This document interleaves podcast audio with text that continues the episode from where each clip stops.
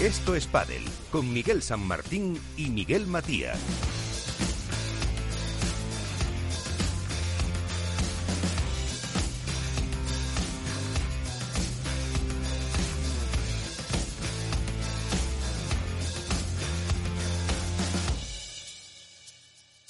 Muy buenas noches, un eh, día más, un programa de Esto es Padel cargadito de actualidad con ese campeonato de España que nos ha dejado, pues, eh, no sé si sensación agridulce, con un estreno televisivo de uno de nuestros eh, compañeros y muchos temas más que hablaremos en los próximos minutos o en la próxima hora y media aproximadamente. Así que saludamos ya a Álvaro López, Padel Spain, esa web de referencia. ¿Cómo estás?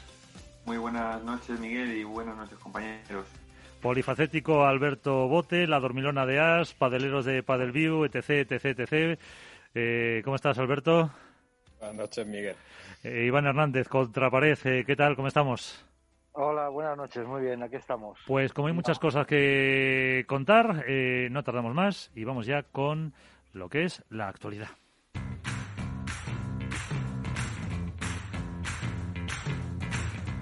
Así viene la actualidad con Contrapared. A ver, Iván, eh, ¿con qué te quedas? Bueno, yo creo que esta semana ha, habido dos acontecimientos importantes. Uno ha sido el Campeonato de España que se ha celebrado en el Wizzing Center, que según también hemos visto y ha escrito muy bien en su artículo Alberto Bote, ha ido de menos a más. Al principio empezó por mucho ruido por el tema de las chicas, pero que al final el espectáculo ha debido continuó y el Wizzing Center le dio un marco a un gran evento. Eh, por decir en cuestiones aspecto deportivo, pues hay que destacar el, eh, triunfo de, de Eunice y Priscila Rodríguez. Tienen nombre de diosas griegas. Eh, estos nombres pocas veces los he oído, pero bueno, ahí están.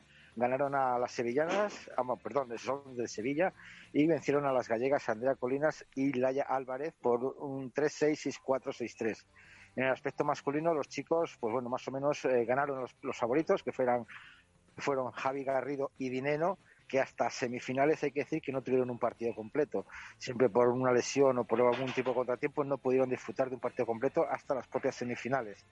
Eh, la final la jugaron contra Javi Ruiz, que jugó esta vez a la derecha, y un Pablo Lijó muy motivado, en tres sets, 6-4, 5-7, 6-2, que realmente pues eh, hizo un, que fuera un gran torneo con un Wizzing Center que fue llenándose de gente poco a poco pese a la, al movimiento de las chicas. Hay que recordar que mucha gente pidió la devolución de las entradas y la organización sí ha cumplido con ello y lo ha devuelto. Y el otro gran punto importante de información yo creo que ha sido eh, la salida de Lalo García del World del Tour. Lalo Alzueta. Esta información, ¿sí? ¿Perdón? Lalo Alzueta. Lalo Alzueta, efectivamente. Sí. No sé qué nombre he dicho. García, García. Ah, Lalo, perdón, Lalo. Lalo Alzueta, eh, la salida de World del Tour, esta información nos llegó a nosotros eh, el viernes. Aproximadamente no quisimos hacerla público por, por respeto a él, a la profesión, porque creo que, bueno, aunque él conmigo personalmente no, no ha tenido buena buena onda, por decirlo de alguna manera, pero bueno, yo preferí callarlo, había otros compañeros que sí lo han sacado, y es una lástima que un, profesional de la talla de Lalo Alzueta deje vacío de poder en ese sentido a, a World del Tour, veremos el camino que llevará Tour en el aspecto de comunicación. Y hay que recordar que ahora mismo está eh, México y perdón, Suecia, México y Buenos Aires. Son tres torneos internacionales que no sabemos quién lo va a, retransmitir. Si se va a quedar Lalo lo va a hacer Darío. Veremos a ver los pasos que va dando World Padel Tour. Pues estamos viendo que hay gente que abandona el barco justo en un momento difícil en las negociaciones de World Padel Tour. Se han celebrado también diferentes Fitostar de, de, pues me parece que ha sido en en, ya no me acuerdo, en Antequera, en otros, pero bueno, en cuestión de, las chicas, me gustaría hacer una, una, opinión, ¿no? Ayer estuve viendo, y felicidades a Alberto Bote por el programa este de Padeleros, en el cual pues está bien, es todo programa nuevo de Padel siempre es interesante, pero salió el tema de las chicas, ¿no? Yo le preguntaba a Alberto por la noche eh, que las chicas se quejaban de que algunos jugadores les habían dado dinero, incentivos y tal. Eh, yo dejo aquí la pregunta. En los campeonatos de España por equipos, a las chicas y a los chicos les pagan dinero por jugar en determinados equipos, dígase el polo, dígase eh, otros equipos. Ahí qué pasa, ahí no hay diferencias, ahí no se quejan las chicas de que una chica las paga más y otras menos. Y poniendo un claro ejemplo, a lo mejor va, a estar mal decir nombres, ¿no? Pues yo que sé, en el polo de Barcelona que juega Alejandro Salazar, Marta Ortega y tal, son residentes en Madrid, no son socios del club. está claro que el club eh, Polo las debe de pagar un dinero por asistir y por pertenecer a ese grupo. Mientras hay jugadoras del propio Barcelona que pertenecen a ese club y que no cobran ese dinero. Ahí no hay diferencias, ahí, ahí no, hay, no hay problemas de dinero. En cambio, en el Campeonato de España se sigue acusando a la federación que algo que no es. Entonces yo me quería centrar en este tema, les dejo la pregunta para debate y para mí esa es toda la información que ha habido de actualidad en este semana. Pues gracias, Iván.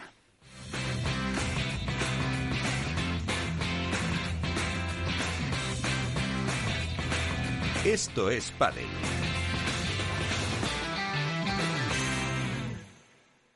Hook Paddle patrocina esta sección. Hook Paddle Time is now. En Esto es Padel comienza el debate.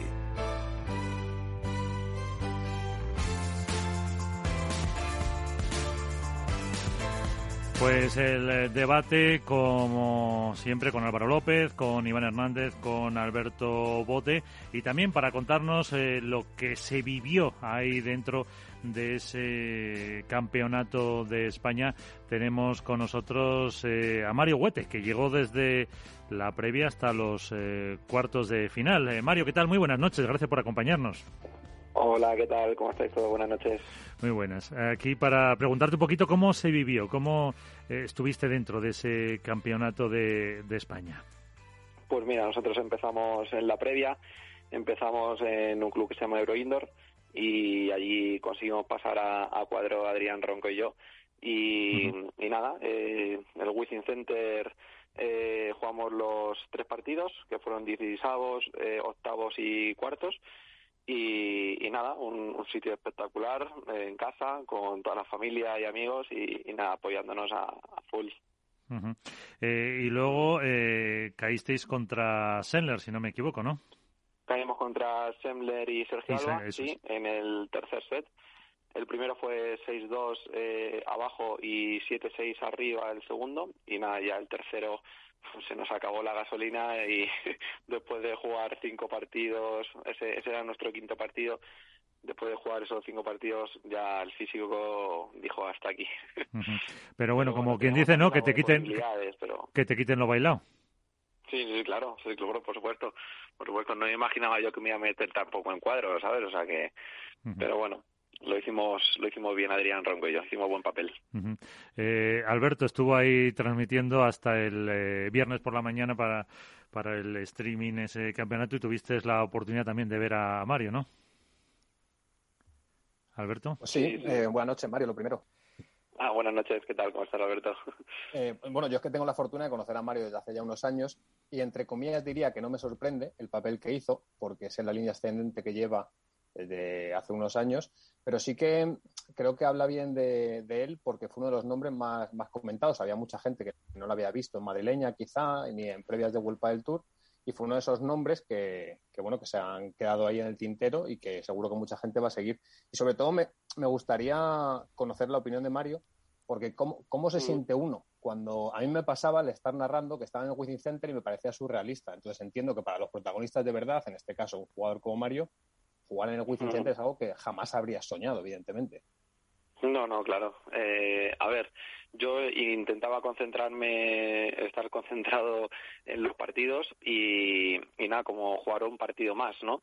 Eh, sí que es verdad que el Wizzing Center pues impresiona muchísimo y, y en cuanto ya estás eh, fuera un poco de, tu hábitat, por así decirlo, pues bueno, ya te ponen esos nervios y demás, pero, pero nada, nosotros, yo intenté poner calma, ¿sabes? Y decir, venga, es un partido más.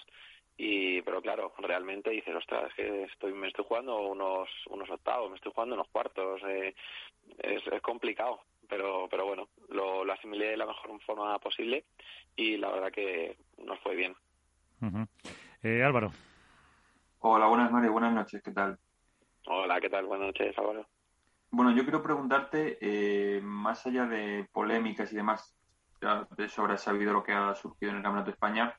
Eh, mm. tú como jugador de previas y, digamos de, poco foco en el World del Tour, porque al final no, desgraciadamente no llegas a los streaming y demás, eh, muchos jugadores han comentado pues eh, un poco las atenciones que le han dado a la organización, todo el tema de los vestuarios, de, bueno, el backstage, la zona de calentamiento, un poco ¿Cómo lo valoras tú, las atenciones que habéis tenido respecto al World Padel Tour, que muchos lo han, lo han ensalzado? Eh, ¿Cuál es tu opinión de toda esa parte que quizás no se ha visto, no lo ha visto el público? ¿Cómo se han tratado? No, para mí desde que entro por la puerta del 68 ya es una atención solo para ti.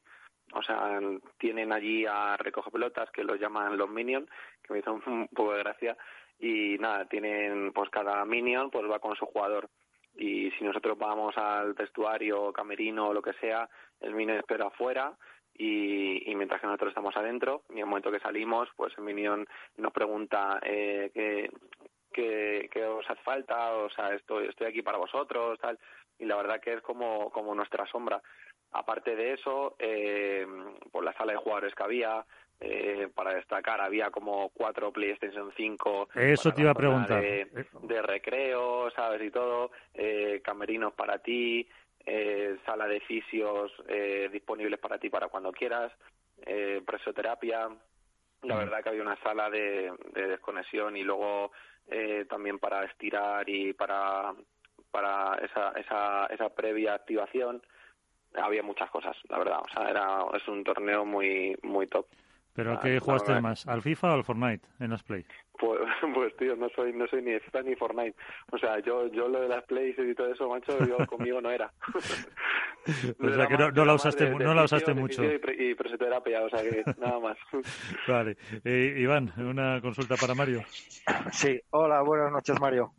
Hola, ¿qué tal, Iván? Buenas noches. Buenas noches. Bueno, yo creo que el papel del combatiente fue bastante bueno. Llegar a cuartos de final, como miembro del equipo lo tengo que decir. Ya sé que hay algunos que están sonriendo por decirlo, pero bueno, creo que es algo importante. Si solo fuera alguno. El que, se, el que se ve allí, todos, todos sonreís cuando lo digo, pero hay que decirlo, está claro. Ahí se vio.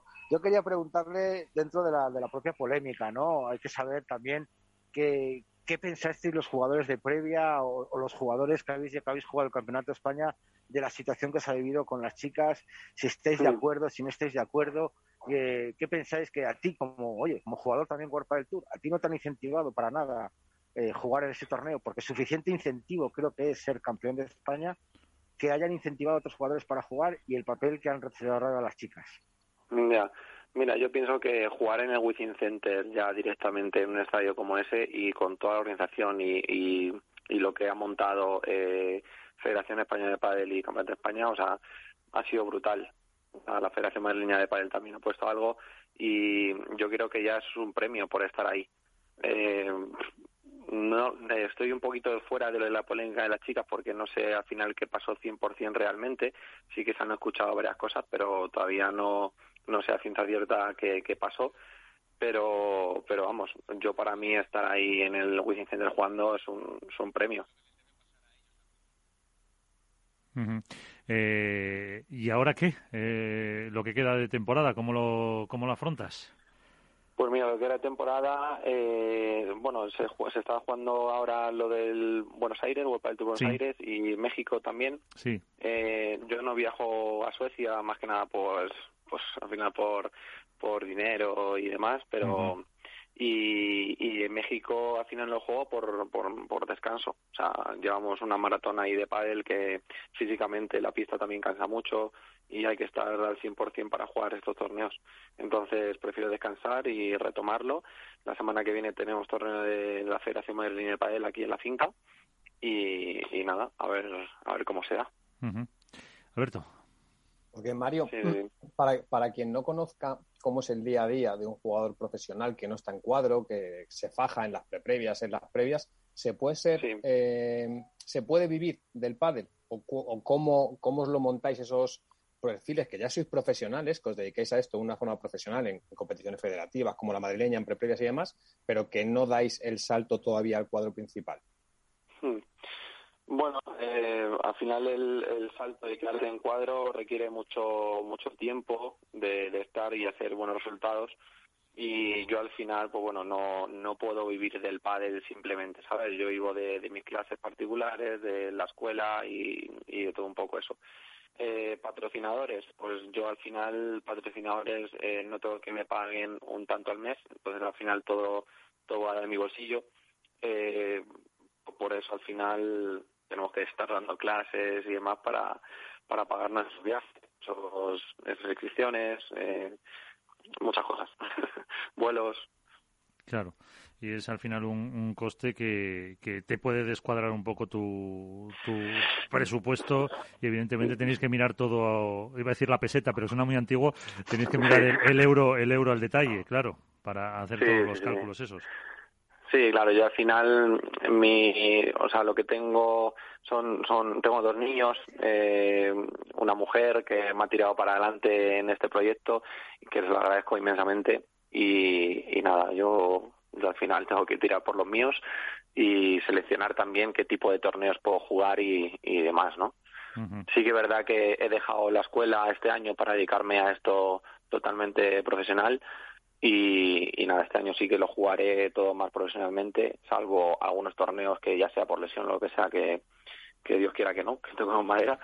Y, y nada, o sea, hay que dar el salto en 2022 y nada, a ver cómo, a ver cómo sucede el año. la última, porque te tienes que ir. Eh, mm, se rumorea, se dice que hay propuestas para el año que viene, para nuevos torneos. Una de las propuestas que podría ser es un fondo de pensiones, un plan para aseguraros un poco un futuro. Eso, eh, independientemente de quién lo haga o lo que sea, eh, sin meternos ahí más, si es una buena idea, o sea, una buena propuesta para, para los jugadores el que haya algún fondo de pensiones que os pueda ir haciendo ahí la lucha para, para el futuro. Hombre, pues la verdad que no, no estaría nada mal, ¿no? Ese, ese extra de, de pues para los viajes, inscripciones, eh, gasolina, eh, todo el tema este que, que, a lo mejor te puede dar un patrocinador, ¿no? Estaría pues, bien. Pues eh, a ver si se, si se consigue. Eh, Mario Ete, eh, muchísimas gracias por contarnos cómo se ha vivido ese campeonato de España. Muchas gracias a vosotros. Hasta la próxima. Gracias, buenas noches, adiós. Adiós.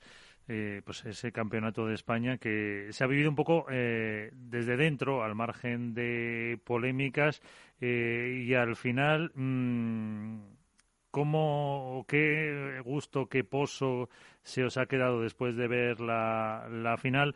toca agradecer públicamente que habíamos quedado con Javi Garrido, pero está en Dubái y las comunicaciones están resultando dificilísimo por tema de de líneas, pero em, desde dentro que no sé si pedir una nota o cómo al final eh, si la Federación ha conseguido salvar eh, el campeonato, ¿qué, ¿qué, sensación os ha, os ha quedado? Mm, a ver, Alberto. A ver, es, es, una, es un campeonato complicado, porque como escribí en la Dormilona, yo creo que un poco los precedentes eh, lo han condicionado todo. Pero poco a poco, a ese ruido que había generado toda la polémica, eh, la propia competición ha ido sofocándolo, ¿no? Y se ha centrado la mirada en la pista. Solo hay que ver de cómo empezó el torneo, la asistencia que tenía, a cómo eh, estaban las gradas en la cita dominical y, en las finales. Y eso habla, habla bien del deporte, habla bien de que al final el que el consumidor, el amateur, el aficionado, que es quien de verdad mueve esto, porque sin él esta industria no va a ningún lado, tiene ganas de pádel siempre tiene ganas de pádel y está dispuesto a pagar una entrada, está dispuesto a animar, está dispuesto a hacer que esto crezca y creo que es ahí donde hay que centrarse. Evidentemente no se puede obviar que este campeonato de España está condicionado por la decisión del ranking femenino a no acudir y es así, no se puede mirar para el otro lado. Pero de una situación, digamos, muy anómala y muy negativa que parecía se lo iba a llevar todo por delante, pues la sensación que queda final es agridulce porque hay cosas positivas que aún así se pueden, se pueden aprovechar. Álvaro. Bueno, yo me quedaría, yo quizá mi titular de este Campeonato de España sería que lo deportivo ha ganado.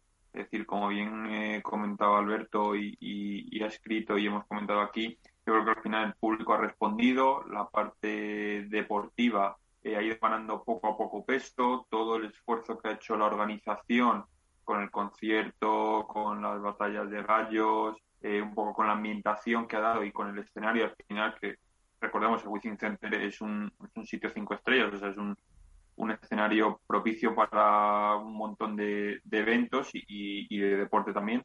Yo creo que todo eso al final ha formado un, un paquete que creo que obviamente no ha sido del nivel del año pasado, nombres, pero sí que al final eh, el sabor de boca que me deja a mí y creo que a muchos jugadores es que se ha hecho un esfuerzo grande y que la afición, quitando todo esto de, devolución de entradas y más, ha respondido y creo que por ahí se ha salvado bastante. Eh, poco a poco eh, se ha ido ganando en, intensidad y en, y en, calidad en los partidos. También la gente ha ido llenando poquito a poco. Es verdad que el miércoles, jueves está un poco más floja la cosa, pero sí que el domingo eh, respondió, respondió el público y al final, hombre, ver una final con Javi Garrido y Dineno contra Lijoy y Javi Ruiz, que son jugadores World del Tour, eh, que quizá no estamos tan acostumbrados a verlos tan de cerca y, y en una final, lógicamente, tampoco.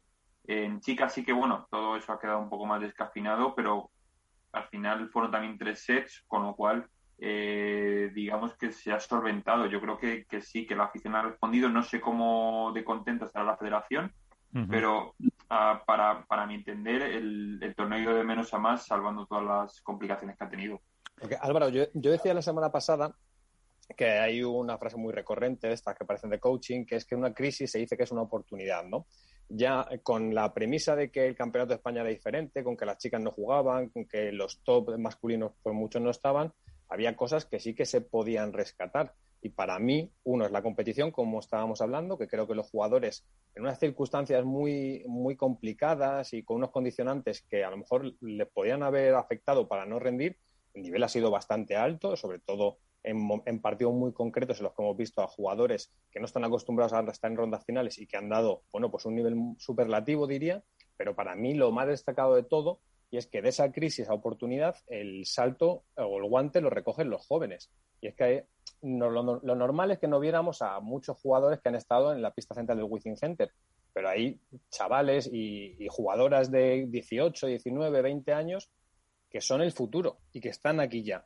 Y que dentro de un par de años, cuando veamos a Jairo, cuando veamos a Pablo, cuando veamos a Chipi, cuando veamos a, a Laya, en cuadro de World del Tour, ya tendremos referencias de quiénes eran y de dónde vienen. Entonces, para mí esa parte es muy importante, que nos ha permitido vivir el pádel del futuro más inmediato, no el pádel de dentro de 10 años, sino el que va a estar eh, componiendo el cuadro y quién sabe hasta dónde dentro de tres años, cuatro como mucho. Hombre, al final es, eh, como dices tú, su gran oportunidad. Eh, ojalá que sí, pero no se han visto en otra igual hasta ahora y de cara al futuro, bueno, no sabemos. Al final la competición y el deporte de, de alto nivel es así. Puede ser que lleguen, puede ser que no, como mucha gente que se ha quedado por el camino, pero bueno, ojalá lleguen. Pero sí, al final es su gran oportunidad, eh, la han sabido aprovechar, sobre todo en chicas, que al no estar las primeras figuras, pues se ha abierto mucho más la competición, al haber solo, si no recuerdo mal, eran siete u ocho parejas. Sí. Entonces, bueno, han, que han aprovechado. Eh, la inmensa mayoría del público pues no conocía a las finalistas, eh, quizás las hermanas a lo mejor eh, Rodríguez un poco más porque juegan pre-previas de World del Tour y, hombre, obviamente en Andalucía son bastante conocidas, eh, pero al resto la inmensa mayoría no las conocía. Entonces yo creo que el hecho de, dejarse ver no solo en el streaming, sino en una pista central, eh, han demostrado que pasa su juventud. Pozo tienen, que pueden ir hacia arriba, y lo que dices tú, y, y, nombres de, especialmente en el cuadro masculino, que quizá en la temporada que viene o en un par de años los veamos yéndose en cuadro final, creo que también han, sabido dejarse ver y mostrar todo el poder que tienen dentro. Y sobre todo por la propuesta. ¿no? A mí, me, llama, me llamó mucho la atención que hablamos a veces con cierta ligereza de la New Wave, de la New Generation, de los galán LeBron, como si todo acabara en ellos, porque ellos son la punta de lanza y son pues, quien mejor lo simbolizan. Pero es que ese cambio de tendencia en el pádel viene de la cantera y viene de la propia formación. O sea, se notaba mucho cuando había un jugador en pista de 28 años a cuando había uno de 18. la propuesta de padre que había, el ritmo, la velocidad, a cuántos tiros se jugaba cada punto. ¿no? Era ver, yo qué sé, Arnau Ayats y Chipi en la pista y ver a Tito Alemandi y Coquinieto, el padre era muy diferente. Y no digo que fuera mejor o peor, sino que es muy diferente y que por ahí es por donde camina la evolución del deporte. Siempre va a haber perfiles que van a poder mantenerse y que con un padre más estratégico, más táctico y de mejor colocación van a tener cabida porque son superdotados del deporte y los buenos siempre son buenos en cualquier circunstancia. Pero los, perfiles más jóvenes caminan por ahí, por ser más físicos, por tener mayor envergadura, tener mayor tendencia a la definición y eso nos ha permitido vivirlo de primera mano un campeonato de España que sí que es atípico, evidentemente, pero que tiene ese tipo de cosas también positivas, que es, oye, que hay gente de 18 años que juega mucho y muy bien al pádel y que además lo hace de una forma pues que da gusto ver, porque no es monótono, eh, tiene muchas alternativas, es mucho más dinámico, tiene, tiende mucho más incluso al highlight. Es verdad que, obviamente, recurren con mayor eh, habitualidad al error no forzado, a los fallos, sí. Pero cuando pulan ese tipo de cosas que son eh, normales, diría, en una fase de formación en la que están, que no podemos obviarlo, están en una fase de formación, vamos a ver a dónde llegan, porque los Arroyo, eh, Coello y compañía, que ya tienen nombre porque han hecho semifinales de World del Tour, son precisamente estos perfiles que estaban hace dos años, como puede ser un Jairo, eh, un Meléndez o un Arnau, que son jugadores que están ahí, que están en una bolsa que parece que rompe, que no, y que de repente hay uno o dos que sí que acaba de tirar la puerta abajo. Entonces, oye, celebremos que hay pádel muy bueno por llegar y que este campeonato de España nos ha permitido vivirlo. Pero nos ha perdido un poco una oportunidad, eh, bueno, seguro que sí se ha perdido una oportunidad de que, mm, pues al final, eh, con el escaparate de teledeporte no se diera un impulso a este deporte, como decías también tú, Alberto, en, la dormilona, al final eh, parece que, que, nos empeñamos en ponernos en este deporte piedras a nosotros mismos. Y también por otro lado, un poco el, el eh, qué estará pensando hoy la Federación Española de cara al, al 2022, eh, porque fíjate que eso ahora es la, la, gran la gran decisión, cómo se hará el próximo campeonato, como nos dijo aquí Ramón Morcillo, eh, hoy empezaban a analizar y mañana, o sea, perdón, allí, ayer lunes empezaban a analizar y este martes ya empezaban a preparar el del, el del 2022 es que es una tendencia que me llama siempre la, atención del pádel, ¿no? Eh, que es que cuando más argumentos tiene para crecer, creo que más se empeña en intentar tirar abajo todo lo bueno que tiene. Eh, tener a teledeporte y no aprovecharlo o aprovecharlo, es que no es lo mismo tener a los cabezas de lista que no tenerlos, evidentemente. Pero ya el mero hecho de tener a teledeporte habla de dónde está el pádel a día de hoy. Porque es que antes era impensable. Hace muchos años que teledeporte dejó de sentir atracción por el pádel porque a nivel de cuota de pantalla pues había otros productos que le suponían un coste menor que le daban los mismos resultados. Y ahora no, ahora decide apostar por el pádel. El año pasado fue Movistar, que era, vamos, una quimera hace cinco años. Y ahora es teledeporte. Eh, pero me pasa lo mismo con el streaming. Hace, hace no mucho estábamos todos eh, reclamando y todo el mundo se llevaba las manos a la cabeza porque no había eh, streaming desde previas.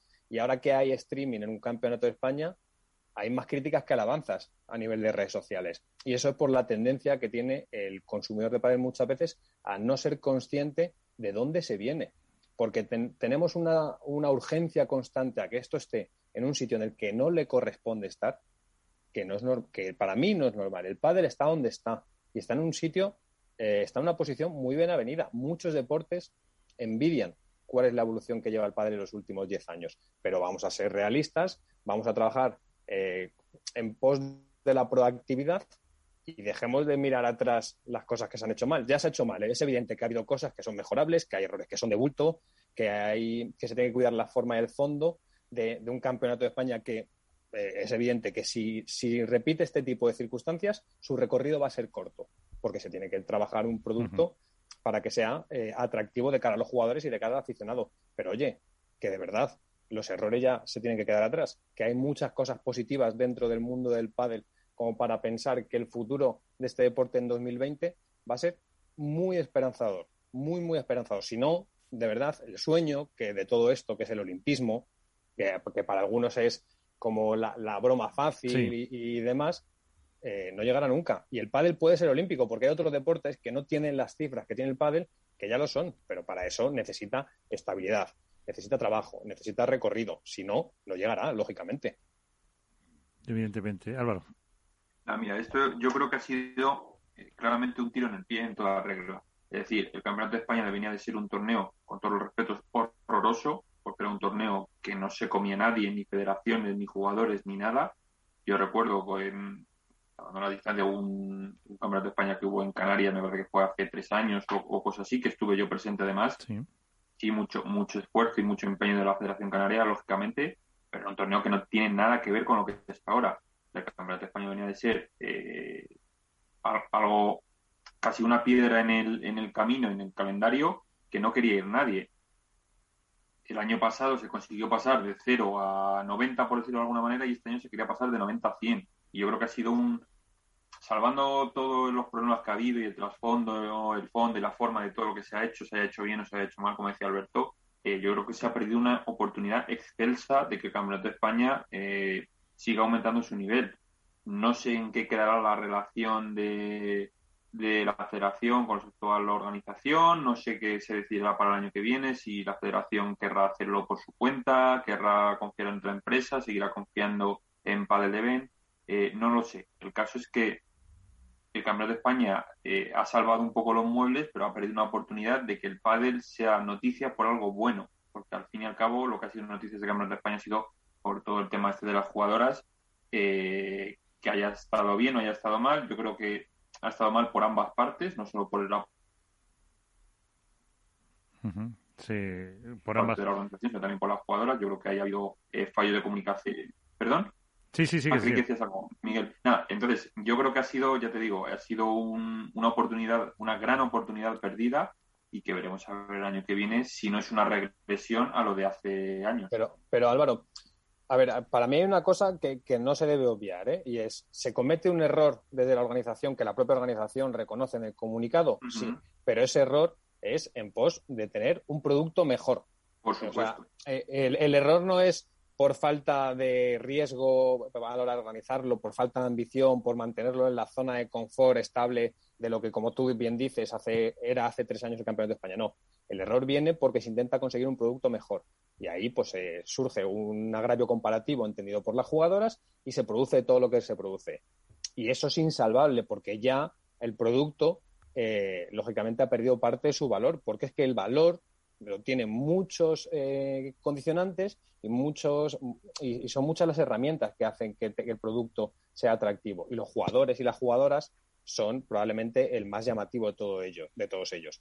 Entonces para mí eh, es positivo que siga habiendo empresas organizaciones eh, personas individuales que apuesten porque el pádel puede soñar con llenar el Withing Center, porque el pádel puede estar en teledeporte, porque con que el pádel puede llegar a tener 10.000 personas durante cinco días llenando estadios. A esa gente lo que hay que hacer es buscarla y atraerla para que siga invirtiendo en este deporte, porque si no, el pádel volverá al 2015. No, tengáis ningún tipo de duda.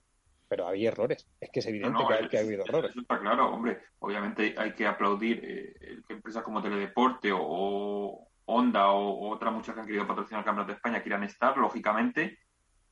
Pero es eso, yo creo, por eso decía yo, que ha sido más un problema de, forma que de fondo, porque el fondo de la organización, el hecho de querer tener a los mejores, a Galán, a Paquito, a Lebrón y, a otros, ha sido bueno, porque lógicamente tú quieres impulsar más tu producto, darle, eh, ponerle, digamos, el lazo al, al paquete, al regalo. Pero el problema ha sido la forma en la que lo han hecho y si no, me fallan las informaciones y más, también verdad que ha habido una negación, una negatividad a negociar luego de las jugadoras una vez que se ha intentado arreglarlo de, la manera que sea. Que yo entiendo también su postura y que no quieran, una vez que se han sentido agraviadas, eh, arreglarlo. Pero es eso, hay que intentar seguir impulsando este producto, que sigan las empresas, igual que ha apostado Deporte este año, eh, por ello que sigan apostando, pero veremos a ver qué empresas y de qué manera quieren apostar por ello. Yo creo que empresas eh, habrá sobre lo que decía también Alberto de eh, llenar durante varios días eh, X miles de personas.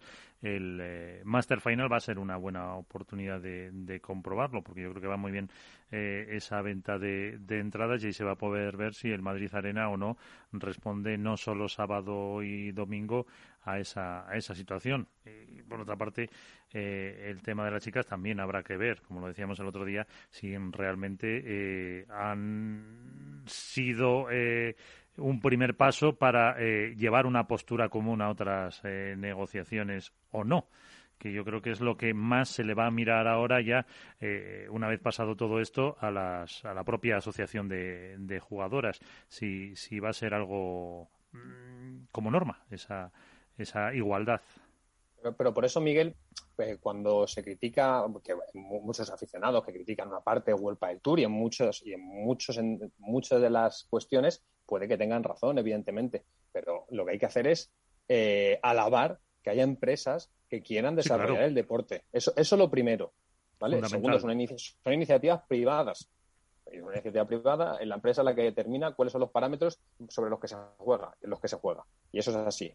Y lo que hay que intentar es que entre todos se evolucione ese producto, se evolucione esa industria, se evolucione ese deporte, porque eso hará que haya más actores y cuanta más competencia haya, tanto a nivel de la pista como de sponsorización, como de futuribles circuitos, eh, crecerá el deporte, crecerán las organizaciones federativas y se podrá vertebrar mejor el, propio desarrollo del deporte. Y es que todo tiene que pasar por ahí. Si seguimos burlándonos de, de qué es el pádel, de qué se hace, de si esta federación hace esto, de si aquella deja de hacer, pues estará muy bien para eso, para escribir un tuit, para echarnos unas risas entre amigos o para sacar esa parte más mordaz que todos llevamos dentro y que nos hace creernos que somos los más originales de turno. Pero no será proactivo y no desarrollará el deporte. Y aquí todos tenemos que estar para hacer que el pádel eh, evolucione en la medida de lo que podamos. O sea, a Alberto Bote no se le puede pedir, evidentemente, que haga lo mismo el presidente de la Federación Española de Pádel, porque es que no es el presidente de la Federación Española de Pádel. Y al presidente de la Federación Española de Pádel hay que exigirle como presidente de la Federación Española de Pádel, no como presidente de una entidad privada, por ejemplo. Entonces, vamos a ver si aterrizamos un poco cuál es la situación real de este deporte, de dónde viene y hacia dónde va. Y bajo esa, un poco, esa línea argumental, pues seguirá creciendo, que es que de verdad somos la envidia de muchísimos deportes, de deportes que tienen muchísimo más recorrido histórico que puede tener el pádel. Y sin embargo, creo que constantemente estamos centrándonos en lo que se hace mal y no en lo que se hace bien. Una cosa muy española también, por cierto. Eh, pues para el fomentar este deporte, para ayudar a crecer, entre otras iniciativas, también está esta.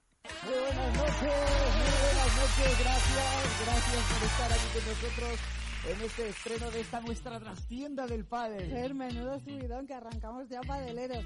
Y tú lo dices, la trastienda, el tercer tiempo, queremos que disfruten con nosotros, hablar de pádel, que es lo que nos gusta, y encima no estamos solos.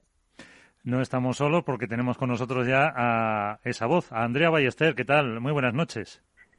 Muy buenas noches, chicos. Encantada de saludaros. ¿Cómo estáis? Qué placer que me hayáis invitado. Hombre, por supuesto. Menos mal que el programa lo tenéis a las 10 los lunes. Si fuera a las 10 los martes, eh, pues no te llamaríamos porque nos harías competencia y eso no puede ser. Pero bueno, mientras sea, mientras sea los lunes a las 10, eh, Padeleros, lo tuvimos la oportunidad de ver ayer a través de Padel View. Eh, la otra voz que te acompañaba es Fernando Timón. entre los tertulianos comentaristas estaba Rodio Vide, estaba Ceci Reiter, el Mago Sanz y, por supuesto, nuestro, lo pongo entre comillas, la propio, Alberto Bote. El gran Alberto, claro que sí. Sí, sí, sí. Bueno, ya, ya ha crecido unos cuantos centímetros ahora. Eh, ¿Qué es Padeleros? Tengo luego por las nubes a la eh, ¿Qué es Padeleros, Andrea? Porque toda, se puede ver a través de Padelview, también está subido en YouTube. Y, y si alguien lo quiere ver, lo quiere disfrutar, eh, cuéntanos qué es o qué queréis hacer. Pues mira, Padeleros es un proyecto que nace con muchísima ilusión y muchísimas ganas. Creo que todos los que formamos parte de este proyecto amamos este deporte, amamos el pádel, queremos sumar, no queremos competir contra nadie, ni restar, ni nada. Solo queremos que los amantes de este deporte eh, se sienten en su casa, eh, se pongan YouTube y disfruten, como lo hacemos nosotros, de hablar de pádel, que es lo que nos gusta. Entonces, tiene cabida todos los temas que tocan a este deporte y la, la intención es divertirnos, disfrutar, que la gente también en su casa participe muchísimo, eh, que vengan jugadores, colaboradores y toda la gente que, como digo, disfrutamos del pádel, de jugarlo, de verlo y de todo lo que tiene que ver. Entonces, esa es un poco la declaración de intenciones. No sé si me he explicado más o menos. Sí, más o menos, sí. Eh, tenéis, eh, pues eso, esos colaboradores, luego eh, entrevistas, supongo, tertulia, debate, todos los temas un poco de, actualidad de este de este deporte y con polémica y, y, hasta un poco de espectáculo que también en la tele, como tú bien sabes, pues siempre ayuda. A ver, bueno, dicho lo políticamente correcto, que ya os he contado, también la intención es eh, esas cosas que solo se comentan en el bar y que parece que en la tele no se puede decir porque, bueno, pues sacar todos los temas para el que interesan y ponerlos sobre la mesa y todos los colaboradores con libertad puedan expresarse y puedan opinar y la gente en sus casas también. No es que busquemos la polémica y el enfrentamiento, pero que cada uno exprese su opinión que ya sabéis que esto es muy español también, que antes estabais comentando, Aquí cada uno opina siempre una cosa, que, puede ser, suele ser totalmente contraria a la que opina el, de al lado. Entonces, esa es un poco la idea, que sea abierto, que sea divertido, eh, porque yo se lo decía el otro día a los colaboradores, todos sabemos que Fernando seguir eh, fue número uno tantos años y sabemos que Paquito es buenísimo y que Lebron es buenísimo, pero vamos a ir un poco más allá. Vamos a sacar los temas de los que no se hablan tanto, vamos a, buscar que no sea una tertulia rollo, sino que sea una tertulia viva y divertida. Álvaro. Y sí, hay entrevistas también. Eh, también tenemos pues un espacio siempre dedicado al pádel más amateur, ¿no? Donde el otro día tratábamos, pero te puedo decir, Alberto, que odias de tu pareja de pádel. Pues temas que, que, están en una pista de pádel cuando tú la reservas para jugar con tus amigos. En fin, pues estas cositas. Sí. Álvaro. Hola, muy buenas, Andrea. Buenas noches. Buenas noches, Álvaro. ¿Cómo estás? Muy bien, muy bien. Bueno, yo lo primero darte la enhorabuena porque, como has dicho tú en Instagram, la cabra tira al monte. Así que darte la enhorabuena por tu vuelta al pádel. Y yo dos preguntas. Gracias, gracias. Una, ¿qué supone para ti y por qué has decidido volver al pádel? Y la segunda, eh, este elenco de bueno colaboradores, barra tertulianos, con Ceci, con Rodri, eh, ¿van a ser siempre los mismos? ¿Van a rotar? ¿O, cómo va a ser un poco este elenco que os va a acompañar a, eh, los presentadores? Bueno, dando por hecho que Alberto está fijo, seguro. Alberto siempre doy por Siempre, siempre tiene que estar. tiene el ego subido, siempre doy acaba de despedir a Alberto. no voy a decir lo contrario, claro, no voy a decir lo contrario porque me colgáis un teléfono ahora mismo, claro. No, pues a ver, eh, bueno, empiezo por partes si te parece. Eh, ¿Por qué he vuelto al pádel? Pues mira, es una pregunta que yo también me he hecho muy, yo también a mí misma, porque digo, no tengo yo suficiente follón con Movistar con la Fórmula 1 que lo tengo y ¿para qué me meto yo en esto? Bueno, pues me meto en esto porque me encanta el pádel, porque me picó el gusanillo hace seis años, porque nunca lo quise dejar y nunca lo he dejado. Entonces eh, me brindaron, me llamó la gente de, de Padelview eh, me lo propuso, me gustó el proyecto, empezamos a darle forma con Fernando Timón y, aquí estoy. Y estoy encantada, la verdad. El otro día, cuando, o sea, después del primer programa, dije es que he hecho bien, he hecho bien porque a mí esto me encanta. Y me encanta el salseo del padre. Entonces estoy muy contenta y por eso he vuelto. Y lo que sí que quiero dejar claro es que no buscamos ningún tipo de enfrentamiento con World Padel Tour, eh, nosotros creo que somos otra cosa, que hemos nacido con otra intención y que, y que somos una cosa totalmente aparte, pero que a la vez puede sumar, porque lógicamente la actualidad del pádel pasa por World Padel Tour. Entonces, bueno, eso sí que quería dejarlo claro, porque además yo acabé muy bien con World Padel Tour, no tengo ningún problema con ellos. Entonces, eso sí que quería dejarlo claro, que aquí todos sumamos en el pádel. Yo creo que ese es el espíritu. Por supuesto y luego, si los si los tertulianos van a ser fijos, por supuesto, Alberto sí. bueno, a ver, la intención es que los que estaban el otro día permanezcan. Estamos encantados con ellos, creemos que lo hicieron genial. Y también la intención es sumar, es sumar, eh, que vengan nuevos colaboradores también a sumar aparte de los que ya están, hacer, la tertulia más grande con, más gente y también queremos saber si, si podemos, es más difícil por el tema de agenda, pero nuestra intención es invitar a jugadores para que esa entrevista la podamos hacer dentro del plato y los colaboradores pues también les puedan preguntar y hacerlo un poco más rico que hacer una entrevista aislada en un club. Esa eh, es un poco la idea. Perfecto. Eh, Iván, ¿qué decías tú por ahí? Eh, bueno, lo primero. No, Iván, a, contrapared. Ah. Buenas noches, Andrea. Bueno, Iván, ¿cuánto tiempo sin verte y sin saludarte? Buenas noches. Pues sí, bueno, la verdad que, que mucho tiempo sin, tuvimos un tiempo de, contacto después de tu salida de, World Padel Tour, pero bueno, luego te he estado siguiendo en Fórmula 1. Yo quería preguntarte lo, lo, que has comentado, ¿no? Que has dicho que, que no, no, queréis ningún tipo de enfrentamiento con World Padel Tour. Obviamente creo que no lo hay, cuando por lo primero que se aprecia es eh, que os dejan utilizar las imágenes de los, del circuito, las imágenes de los puntos, que eso ya es, un, paso de, buena relación, ¿no? Eh, también estarás al, tanto de las negociaciones que está habiendo para el futuro del pádel. ¿Vais a tratar estos temas también eh, o, tenéis una línea muy marcada de, de solo hablar de World Padel Tour?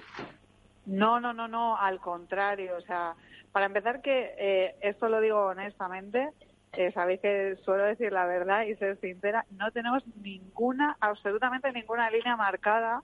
Y por supuesto que cuando decimos que queremos hablar de pádel, queremos hablar de todos los campeonatos de pádel, no solo del oficial y del principal que es World Padel Tour, sino que vamos a tratar todos los temas que haya que tratar de World Padel Tour y de la federación y de todo lo que haya que tratar. Creo que lo demostramos esta semana tratando el tema de las chicas y trataremos la negociación de los jugadores, hablaremos con las voces eh, protagonistas, las invitaremos al programa y hablaremos de todos los temas que, que interesen al mundo del pádel. No hay ninguna ¿Estaréis en el Qatar también, Andrea? Sí, sí, bueno, por supuesto no vamos a estar in situ, pero tenemos una enviada especial que no os podéis perder, que nos va a contar todo lo que se cueza en ese morbillo que sabemos todos que tiene eh, Qatar. Y tenemos una enviada especial que todavía no os la puedo desvelar, pero que promete todo el material que nos va a traer. Ahí lo dejo. No me preguntéis más porque eso sí que no lo voy a contar. Nada, ahí creando, hype, como dice Alberto, creando hype. Eso, eso, eso, eso. Esa es la idea. Hoy, eh, en el primer programa, bueno, la entrevista, como has comentado antes, eh, sobre ese tema que abordasteis de con Gemma Triay, la entrevista que, que estaba eh, grabada anteriormente, ¿qué sensación te ha dejado a ti esa postura de las chicas, Andrea?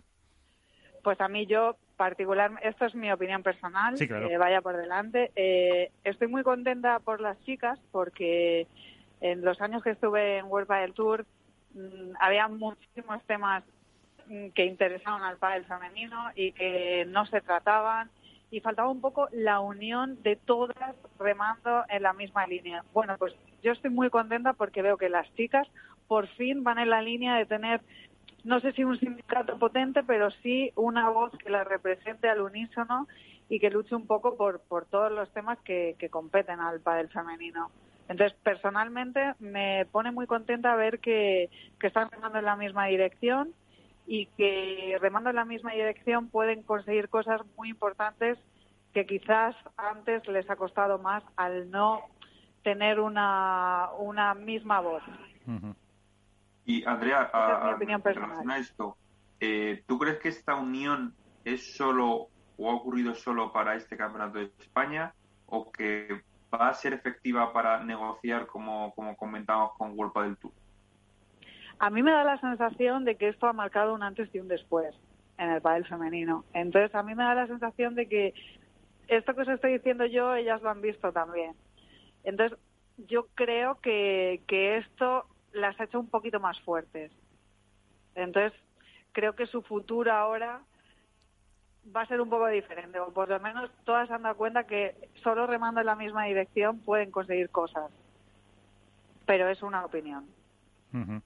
Eh, esperemos eh, que a ver si se siga manteniendo esta, que se siga sobre todo la unidad de las de las eh, chicas. Iván, y una última cuestión, una última pregunta, Andrea. Eh, estamos viendo que, el World del Tour sigue adelante o que quiere seguir adelante, pero estamos viendo que muchos de sus emblemas están saliendo, ¿no? La salida de Hernán Augusten, la, eh, retirada de, Nerone, que también me comentasteis. Ahora, ayer mismo anunció Lalo Alzueta la salida de, la, de comentarista. ¿Andrea Ballester estará dispuesto a volver a World del Tour y comentar los partidos? Vaya preguntita que me haces, Iván, ya te vale, ¿eh? ya te lo Ya sabes, ya sabes cómo es contra pared, luego sabes que luego por detrás te diré que te quiero mucho y te abrazo, pero las preguntas hay que hacerlas. Obviamente, buen periodista. Y ojalá te las pueda hacer en directo algún día. Hubiese hecho esa misma pregunta, te soy muy sincera. Pues a ver, evidentemente, eh, cuando digo que el pádel es mm, mi pasión y mi locura, creo que ya estoy diciendo bastante. Eh, lógicamente, World Padel Tour es el, el primero y el más importante competición y circuito oficial de pádel. Que si volvería, pues, pues a ver, pues, pues volvería como gustarme me gusta. Tendría que sentarme, hablar y ver condiciones y demás. Pero bueno, sí, o sea, no lo descarto. Yo no me cierro Igual que cuando me fui no quise dar un portazo, darlo mal. Creo que intenté quedar bien con todo el mundo porque, porque en el mundo del periodismo nunca se sabe. y porque bueno, porque yo entiendo, estoy en una empresa muy grande como Movistar y sé que a veces las decisiones empresariales van mucho más allá de unos nombres y unos apellidos, yo eso lo entiendo. Entonces, bueno, pues, eh, pues yo no me cierro ninguna puerta, nunca me la he cerrado en nada en mi vida, pues en el pádel tampoco me cierro puertas. No Pues sé si he contestado a tu pregunta, pero es lo que desde el corazón me sale decirte. ¿Te has quedado No contento, tengo Iván? ningún problema con World Padel Tour, entonces no tendría problema en sentarme, en nada. Esto no te estoy diciendo que es que exista nada, ni que yo esté aquí haciendo un llamamiento a que me llamen a mí, ni muchísimo Sí, sí, menos. sí. Pero bueno, Claro, o sea, pues, yo... me he quedado muy contento. No te Vale, preocupes. muy bien. Eh, bueno, pues Vale. antes, antes eh, capítulo de peticiones ya puesto. Alberto, algo para Andrea, que te has mantenido ahí calladito. Alberto, sé bueno, sé bueno que si no la semana que viene te enteras tú, ¿eh? Ojo. Sí, sí, sí. Pues no, por eso no le he dicho que Ya te preguntar tengo hasta ahora, lo dejo para el final, por si acaso. Yo pasaba más a saludar que otra cosa. si, digo, si digo la verdad. Bueno, se ha pu- está de Bueno, pie, mira, está que de pie y se tal, ha puesto que- firme. ¿eh? Ya No, que tal, no. quiero decir que, que chapó por Alberto, que, que lo hizo genial, que estamos encantados de, de que esté con nosotros. eh, solo suma y es un buen compañero y, y quiero yo. Esto no peloteo porque no tengo por qué pelotearte, que igual que te digo esto, la semana que viene ya te digo, Alberto, oye, sácame esto, tal. Pero No, está, es está perfect- perfecto porque lo que hemos hablado por WhatsApp es justo lo que has dicho. O sea, está, está de 10. Me ha quedado bien, no, al, final yo lo único, una reflexión en voz alta y es que Andrea Ballester es una persona que cuando se fue, porque al final pues todos tenemos ciclos profesionales que se acaban y Andrea cumplió uno y emprendió aventuras en otros sitios, pero dejó un muy buen saboca, un buen sabor de boca, perdón, en el mundo del pádel y creo que eso habla bien de ella como profesional. Y aún seis años, siete después de haber salido del pádel, pues hay mucha gente que sigue recordando quién era Andrea Ballester, qué hacía y ese toque personal que creo que es lo que más define a Andrea que, que tiene. Entonces, bueno, eh, para mí es de celebrar que la gente es que, la gente que suma que esté dentro del mundo del padre. Y creo que Andrea, esa siempre es, es la, dirección que lleva, que es sumar. Y yo estoy encantado de participar en este proyecto con ella y, y agradecido, evidentemente, porque, porque cuenten conmigo. Pues dos cosas para más. despedirte, Andrea. Eh, recuérdanos, eh, que, me suene, que me suene un momento eh, aquí la nariz porque el amigo Bote me ha dejado mm, botando la lágrima. O sea, muy mal. bueno, recuérdanos dos cosas. La primera, recuérdanos eh, dónde y cuándo, padeleros. Vale, pues Padeleros eh, lo podéis ver los lunes en YouTube y en Padel View. Y el segundo, eh, ¿quién era la enviada especial que has dicho que no me acuerdo? Eh, no te oigo bien, perdona, ¿eh? Creo que se me va a cortar. No Ah. te oigo, no te oigo. Bueno, pues ya, ya lo veremos en, en Padeleros o cuando lo, Como, lo- como se dice mucho, como se dice mucho en la tele, atentos a las pantallas. Muy bien. Pues eh, Andrea Ballester, eh, compañera, mucha suerte con este programa y hasta cuando quieras. Esta es tu casa también, aquí en Capital Radio. Muchas gracias. Ya os invitaremos para que paséis ahí por nuestro sofá de padeleros. Perfecto, gracias. Gracias a todos. Me tenéis aquí cuando queráis. Un besito muy gordo. A todos vuestros oyentes también. Gracias.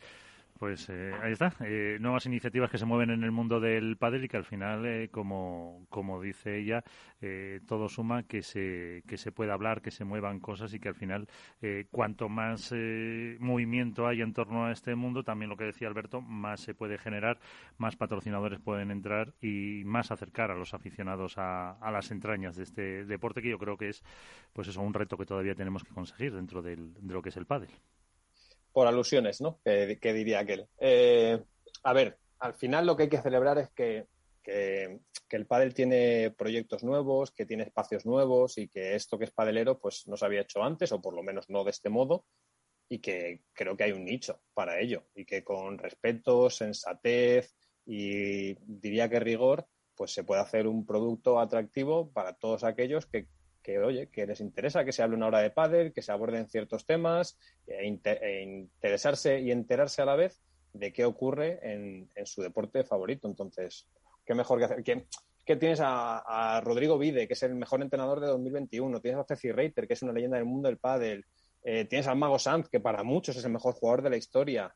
Y tienes una producción detrás, hay mucha gente trabajando para hacer un programa así. Evidentemente hay errores que pulir, eh, hay un margen de mejora enorme por delante, pero joder, es que es un producto que, que con sus cosas, que habrá gente a la que no le guste y hay que respetarlo porque habrá gente que diga, oye, esto pues es algo que no le hace bien al padre. Y por supuesto, todas las opiniones son bienvenidas, pero para mí las iniciativas que, que suman y que quieren aportar su punto de vista y que intentan acercar más este deporte a la gente, pues yo creo que, son positivas. Y por eso me sumo a ello, ¿eh? sobre todo, evidentemente, porque creo que es una forma diferente de, contar el padre al final.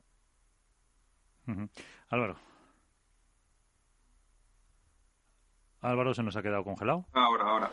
Nada, sí, no, yo además añadir, bueno, que, que está, Andrea, es decir, eh, lo hablaba el otro día con, con Alberto en el, en el seno del Campeonato de España. Eh, Andrés es una persona que se fue de World del Tour dejando unas excelentes sensaciones, mucho cariño de la gente y que al final en estos eh, cinco o seis años que ha estado afuera, lo decía además él, se ha convertido en un animal televisivo, es decir, eh, ahora mm, tiene más recursos, sabe explotarlos y, el hecho de llegar una, una periodista que está en Fórmula 1, que es un circo muchísimo mayor que, que, el pádel, eh, llegar al pádel otra vez, eh, que además también me gusta mucho y, demás, yo creo que ayuda. Eh, es verdad que es un proyecto nuevo, un proyecto que no existía y que, bueno, tiene cosas que pulir, tiene fallos y tal, pero bueno, como todo comienzo, al final el hecho de contar con gente de dentro del propio circuito, de varios ámbitos, jugadores, entrenadores, contar con periodistas del pádel, que es verdad que no somos muchos, pero bueno, siempre es conveniente hablar con ellos porque también dan otro punto de vista también quizá más, a lo mejor incluso desde el propio aficionado, eh, contar con una leyenda como el Mago Sanz y con otros técnicos de prestigio, yo creo que abre mucho el abanico y es, es un proyecto que, que, yo espero y deseo que vaya a largo plazo y que, termine funcionando y que los aficionados al final eh, respondan positivamente a él. Yo que quiero decir que evidentemente tener a Ceci, que todos conocemos a Ceci, la tuvimos el año pasado aquí haciendo una sección, o tener a Rodri Ovide, pues es, es un valor añadido que creo que pocos, pocos eh, ámbitos en el panel se, se, pueden permitir o pueden lucir. Pero de verdad, o sea, os recomiendo a todos que estéis, que sigáis muy de cerca la figura del Mago Sanz, porque a mí me tiene completamente embelesado. O sea, tiene una capacidad comunicativa, una capacidad de, de atraparte con sus historias, con sus vivencias, con, con e, esa, información que no conocemos, porque es que no hay que obviar que el pádel tiene una historia más o menos ya larga, tiene 40 años, pero la mayoría se desconoce, no hay apenas archivos. Y el mago diría que es eh, una filmoteca en este caso, eh, andante, que además lo hace con una comunicación muy particular que le hace ser una persona entrañable y entretenida a la vez y de la que hay mucho que aprender. Entonces, yo particularmente, de verdad, o sea, otro día en el programa, es de las cosas que más disfruté. O sea, de poder disfrutar de una persona como el Mao San, que es una leyenda de este deporte, a la cual ninguno de los que estamos aquí hemos disfrutado, pero además todo lo que lleva detrás y que es capaz de, de comunicar. Entonces, yo os diría que le prestaré mucha atención porque creo que va a ser la, revelación de, la temporada, por decirlo de alguna forma. Bueno, pues también lo tendremos aquí otro, otro día. Eh, vamos eh, a nada, a molestar dos minutitos a las campeonas eh, de España de pádel, porque ayer en el Wizzing nosotros estábamos ahí viendo ese partido, al final en 3-7 perdieron el primero, se hicieron con los dos segundos y están las dos ganadoras que son Eunice y Priscila Rodríguez. muy buenas, ¿estáis las dos por ahí? ¿Qué tal? Buenas noches. Hola, buenas tardes. Muy buenas. Eh, enhorabuena, ¿no? Muchísimas gracias. Eh, ¿Qué es eso? ¿Qué significa eso de ser campeonas de España? ¿Qué os han dicho hoy en el, en el instituto? Que habéis ido eh, para, para eso, para las felicitaciones. ¿Cómo, ¿Cómo os han sido? ¿Habéis crecido un poquito y todo? Sí, pues muchísimas gracias primero de todo por invitarnos a hablar con vosotros y sí, pues para nosotros ha sido un honor ante la situación que se ha dado en el campeonato, pero bueno, nosotros es un orgullo, eh, se hizo realidad uno de nuestros sueños, jugar en una pista como esa, con gente como esa que nos trató la federación súper bien y estamos súper orgullosas en el instituto también, se han alegrado muchísimo los compañeros, profesores y tal. Y nada, estamos súper contentas. Antes hablábamos con Maru, Mario Bete, uno de los eh, chicos que jugaron también, eh, bueno, llegaron desde la previa hasta los eh, cuartos de final y destacaba un poco la asistencia, lo que llamabais los minions, los chicos esos que os acompañaban a, a todos sitios, la organización fenomenal, ¿no? Sí, sí, la verdad que lo han hecho todo súper bien. Y los chicos que nos pusieron súper amables, Eh, la- bueno, en nuestro caso fueron dos chicas en los dos partidos que jugamos y súper contentas con ellas, muy buena gente, nos hicimos un montón de fotos y encantadoras, la verdad. ¿Esperabais, eh, ¿Esperabais ser campeonas de España? No, no para nada, obviamente no. Sabíamos que había poca demanda de parejas, por así decirlo, que el cuadro era pequeño, pero eh, sabíamos que era complicado, las parejas que había más o menos las conocíamos a la mayoría de ellas y sabíamos que era un nivel bastante difícil y que iba a estar bastante igualado y si lo queríamos que si lo queríamos ganar teníamos que dar mucho más del 100%. Ujú. Eh, ¿Quiénes son? Eh, ¿O quién las mellizas Rodríguez? A ver quién lo explica de las dos. Pues como tal no es que seamos nada. No, me refiero, vosotros tenéis una trayectoria ya, estáis jugando eh, preprevias, está en Andalucía, eh, ya, so- ya tenéis un, un nombre, ¿no? Sí, claro, nosotros llevamos muchísimo tiempo compitiendo. Es verdad que nosotros, por así decirlo, la gente que nos conoce en Andalucía y tal, somos las mellizas, por así decirlo, en nuestra trayectoria. Ahora estamos jugando las previas de World del Tour, eh, lo que conseguimos entrar, los FIP, estamos yendo a la mayoría y sí, eh, como tal, sí que seríamos. Eh, Alberto, que estuvo eh, narrando esos eh, partidos eh, para el streaming. Eh, y bueno, y estuviste viendo con nosotros la, la final de, de ellas. ¿Qué nos puedes decir? Eh, bueno, lo primero, buenas noches, chicas, y enhorabuena por el título. Muchas gracias. Eh, me gustaría, se lo preguntaba antes a Mario, y era conocer un poco, joder, para dos jugadoras jóvenes como vosotras, ¿qué, ha supuesto veros en un sitio como el Wizzing Center, que es un sitio que está más acostumbrado a tener pues, conciertos eh, con miles de personas y que estáis acostumbradas a jugar en pistas pues, de previa, de, de preprevia, perdón, de, de torneos federativos andaluces y de repente os veis en el Wizzing Center con toda esa gente aplaudiéndos y, y cuando os abrazáis, ¿qué, qué- cómo sentís? ¿Qué- ¿En qué pensáis? La verdad que eso, ese sentimiento no se puede expresar, es como en ese momento, es que es tan, tan bonito, tan, tan que te sale en ese momento que es que no se puede expresar de ninguna manera. Y yo por mi parte hablo que es una situación que es como un sueño, o sea que toda esa gente vaya allí a aplaudirte tus puntos, a que vaya a ver cómo tú juegas eh, y que les guste lo que tú haces, con lo que disfrutas haciéndolo y pues, la verdad que es como un sueño y esa pista, la gente, las cámaras, el público, no tenemos palabras para explicar lo que se siente. Ujú. Eh, Álvaro, una cuestión desde Padel Spain. Ah. Hola, muy buenas y lo primero daros también la enhorabuena a las dos. Gracias. Gracias. Bueno, yo quiero haceros eh, una preguntita muy rápida. Eh, los dos partidos que jugasteis, eh, empezasteis perdiendo, al final remontasteis en tres sets. Eh, yo no sé si por ser que cabezas de serie y además la número uno tenéis eh, mucha presión o la presión era más el hecho de jugar en pista central y en un pabellón al que no estáis acostumbradas y con tanta gente. Bueno, pues la presión en sí, pues es más, los nervios de la pista, de, de ese de ese club que había allí puesto, montado, tanta gente mirando antes de- al partido, la, la cámara, los minions, como habéis dicho. O sea, es más la presión de la gente que ser mm, en sí las número uno, porque jugadoras somos todas y aquí cada partido es difícil cada partido se puede jugar y ganar y perder. Y todo el mundo que compite en el mundo de la competición lo sabe que en cada torneo hay sorpresa y el que va de uno puede perder en segunda ronda. No es lo normal, pero es que puede pasar perfectamente y sabíamos al conocer a las jugadoras, a Laia, a Andrea, a Minerva, a Lidia, a la mayoría las conocíamos, sabíamos que eran partidos difíciles.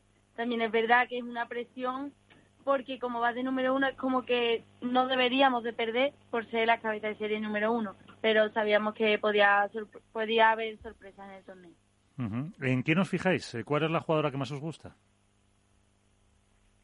Pues en sí todas somos compañeras y aquí cada una tiene su, su rol de juego y cada una juega distinto. O sea, que no tenéis ninguna de esta, de las eh, top 10, top 20 que, que os gustan. Sí, pues la verdad que eh, a mí personalmente soy de la que me gusta es Bea González, me gusta muchísimo cómo juega, además es andaluza y me encanta cómo juega ella. Eh, y ahora ya eh, os van a exigir el cuadro de Walpa del Tour, por lo menos, ¿eh? pues lo intentaremos mantenernos y dar lo máximo de nosotras para llegar lo más arriba posible. Pues Eunice y Priscila, eh, muchísimas gracias por estar con nosotros. Espera, eh, Iván, que tiene una pregunta. Iván Hernández, Contrapared. Hola chicas, buenas noches. Hola. Bueno, yo soy Iván de Contrapared, eh, el, malo de, el malo de la radio, ¿vale? O sea, estos dos señores que os han estado hablando les hacen preguntas fáciles para quedar bien y esas cosas, ¿no? Para que de cara al futuro. Para que lo que sepáis de cara al futuro, cuando, que ojalá entréis aquí y sabéis que la persona que entra aquí en estos padres queda bendecida para el siguiente torneo. O sea, el siguiente torneo mínimo no vais a bajar de semifinales. ¿Vale? Entonces, yo la, quería preguntaros lo siguiente. ¿Sabéis que cómo se ha desarrollado el Campeonato de España? Por de pronto, felicidades, que dos chicas de 17 años seáis campeonas de España y bien merecido sea. ¿Habéis recibido vosotros, y os lo tengo que preguntar claramente, algún tipo de presión, condicionamiento para no jugar el torneo del Campeonato de España después de lo que ha pasado con las chicas? Eh, pues mira, nosotros te comentamos la situación que vivimos nosotras. Nosotras personalmente, eh, es decir, directamente por privado no recibimos particularmente presiones. Es verdad que hubo un grupo que ya ha salido varias veces y lo habéis visto seguramente que en este grupo sí se hablaba en grupo a, a las chicas que decidimos jugarlo. No se daban nombres exactamente, pero es verdad que como que se, se hacía una cierta presión, pero en grupo, no personalmente a nosotros dos, porque había más jugadoras que lo jugaban. Pues eh, Priscila y eh, Unice, muchísimas gracias y que, como ha dicho Iván, eh, el que pasa por este programa sale bendecido, así que os vemos ya, os vemos ya en cuadro. muchísimas gracias, ¿eh? Un abrazo. Adiós. Muchas gracias pues las dos mellizas que han conseguido ser campeonas de España y que eso ya queda queda en su currículum eh, para siempre con 17 añitos, con eh, los eh, torneos FIP, con todo lo que están jugando en la, en la Federación Andaluza también.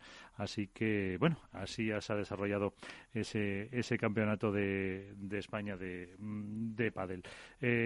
por lo demás, que la próxima semana, me estaba acordando ahora, es fiesta en Madrid.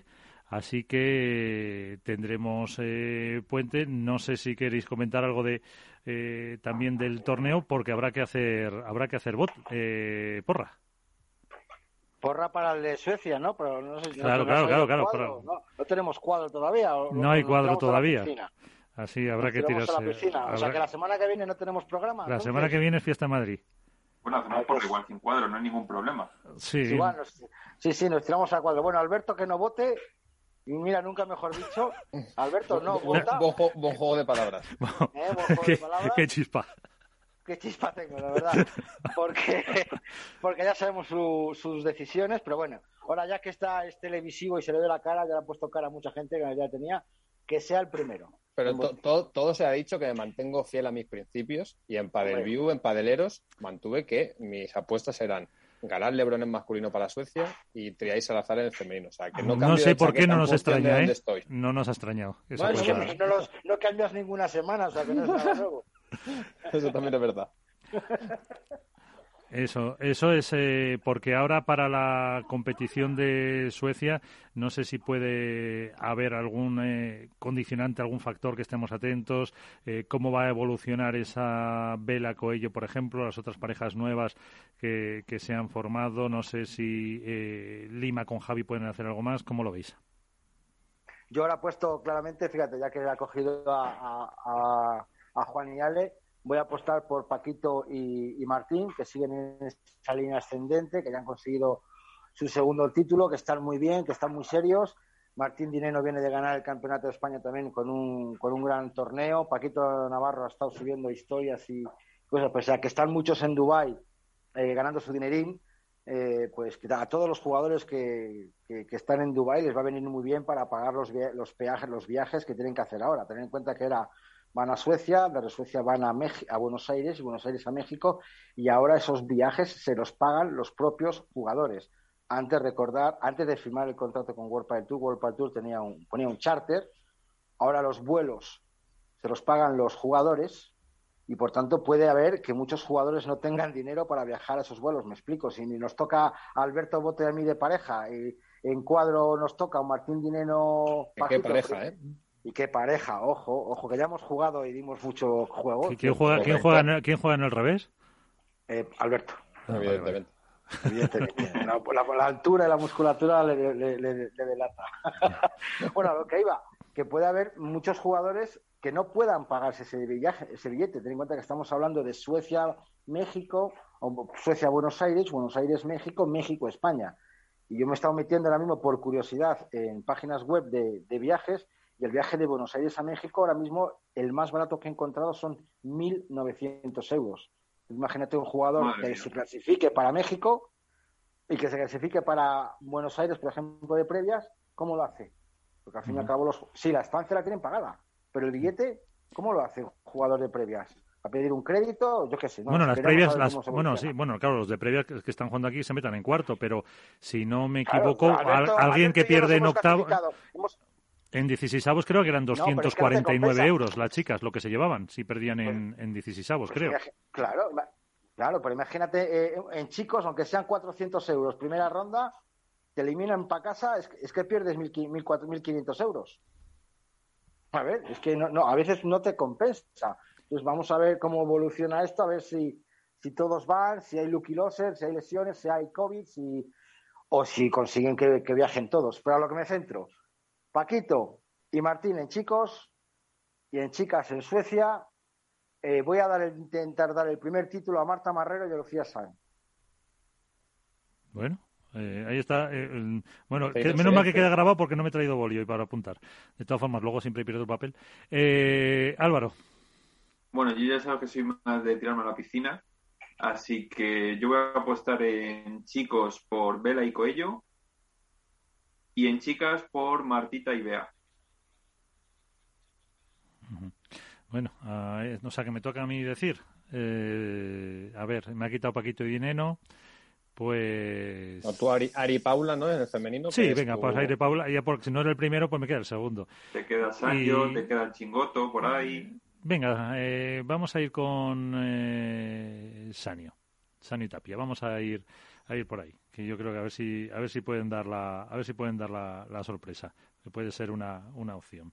Eh, dentro de, de, este cuadro que por cierto también decías Iván eh, estaba pensando lo de los viajes de Suecia se van a Qatar los eh, que la federación bueno pero entiendo que los sí, viajes sí. de Suecia a Qatar los pagarán sí, las federaciones. van pagados sí y luego eh, es, entiendo lo paga depende, la federación. Eh, Iván, Iván, depende, depende, porque Ceci eh, ayer en Padreros. No, Argentina no. Argentina, Argentina por ejemplo, paga. son los jugadores los que por representar a su país le pagan el billete de su propio, de su propio bolsillo. Entonces. Ya, pero mira, pero mira, pero mira qué, qué, qué selección va. Van jugadores top que se pueden permitir el lujo de pagar, de pagarse sus billetes. Bueno, pero no. Y los habrán pero cogido no, con pero, tiempo porque ojo, pero estamos... jugadores que ahora pagan 1.900 euros Argentina, Buenos Aires y otros por ejemplo, yo te digo, un ejemplo, eh, Velasteguín, que sabe que va a estar en cuadro, que va a estar en tal, pues lo pudo haber conseguido por 400 euros hace Iván, pero que no deja de hablar bien de ellos, que con lo que pasó no, en el último mundial. Ole sus narices, que se lo pagan de, ellos, nos ha fastidiado. Deciden eh, apostar por una prueba que este año apunta que va a ser espectacular, o eso es lo que pretende la Federación Internacional de Padel, y cuyo precedente es el que todos conocemos. Entonces, habla bien de los jugadores que se sienten representados por el Mundial, que, se, que quieren representar a su país y que no dudan, sí, en el pero... caso de la selección argentina, que desconozco el resto, hay que poner pasta de su bolsillo al final. ¿eh?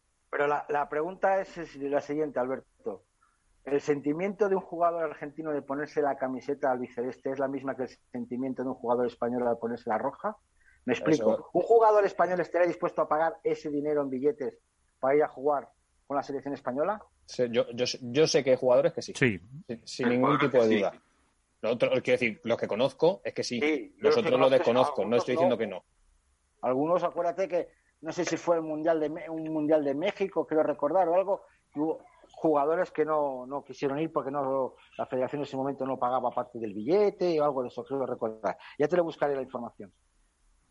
No, sí, para el Mundial habrá tiempo para, para hablar, pero eso sí, eh, y luego creo que además, si no me equivoco, les pone otro charter o otro vuelo la federación, no sé es charter o regular, ahí, no lo sé, desde eh, Qatar hasta Buenos Aires, para que puedan ir al, al del Tour. Eso también corría, corría a cargo de la federación, pero claro, Estamos hablando que son para los que están eh, convocados por la por la Federación Española. El resto, pues ya tendrán que partir desde Madrid con esos con esos viajes y esos precios que ahora mismo tampoco es lo tampoco es lo más barato. En esta época en la que tampoco hay tantos vuelos como con Buenos Aires como había hace hace unos años. Desde desde España que había muchísima más oferta las aerolíneas eh, por la pandemia pues han cortado mucho las frecuencias.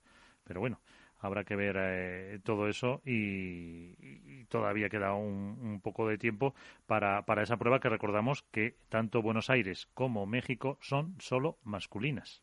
También hay que decirlo. tenemos, tenemos un mes por delante, un mes, mes y medio por delante, apasionante en el mundo del pádel.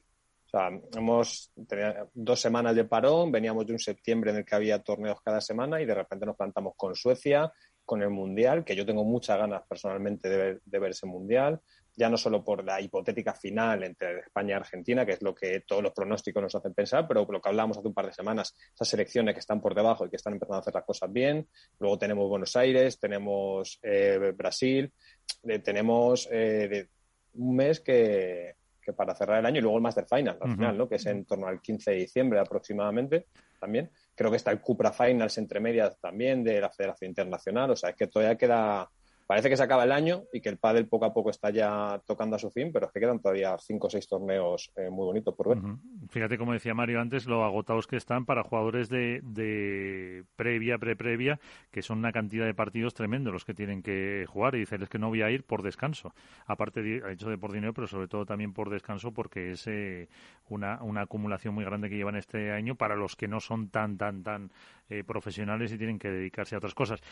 por cierto, por lo que hablaba antes de eh, Iván, eh, los jugadores que están en Dubái, ahí en Italia, eh, hemos visto a esa pareja formada por Zinedine Zidane en la derecha y Ale Galán en el revés, eh, inaugurando un club en Marsella del que fuera entrenador del Real Madrid.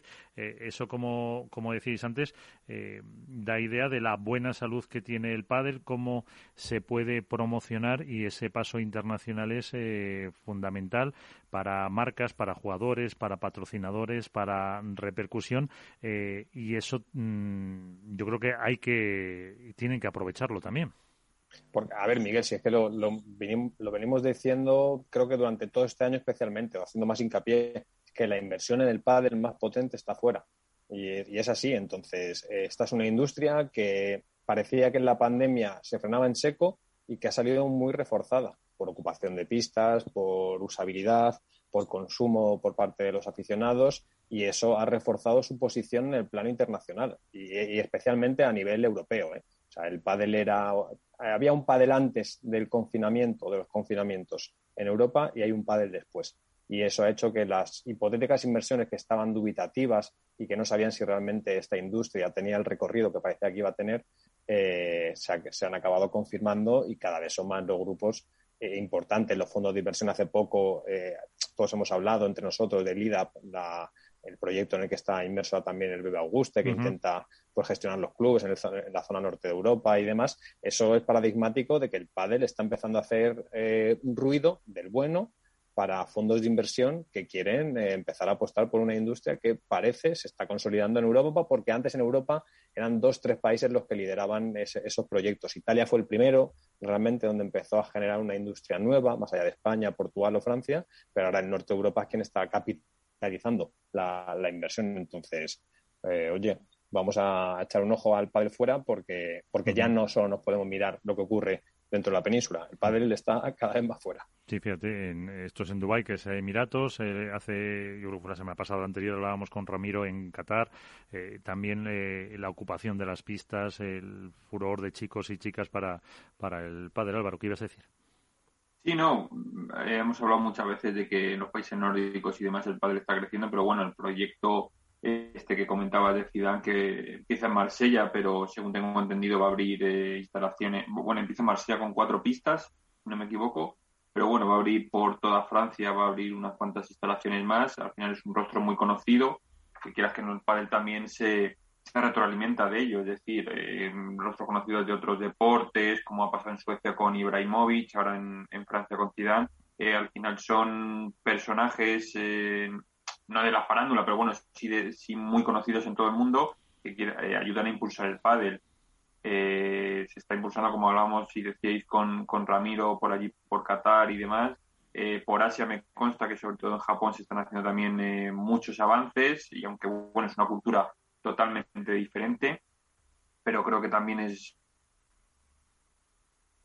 Uy, se nos queda colgado. Es bueno que, en estos países al final el boom del pádel termine de, expandirse y, bueno, veremos a ver en, si esto en Francia impulsa también en Italia, que a lo mejor no que se ha quedado un poquito atrás, pero porque si hay competiciones por equipos y demás, pero falta quizá, eh, aunque hemos visto a Totti muchas veces eh, en el padre y más, pero falta quizá esa figura que le termine de expandir y veremos a ver en el resto de Europa. Yo creo que países como Alemania y a lo mejor países un poquito del este tienen que todavía dar ese impulso eh, para que el pádel termine de afianzarse globalmente en Europa, sobre todo.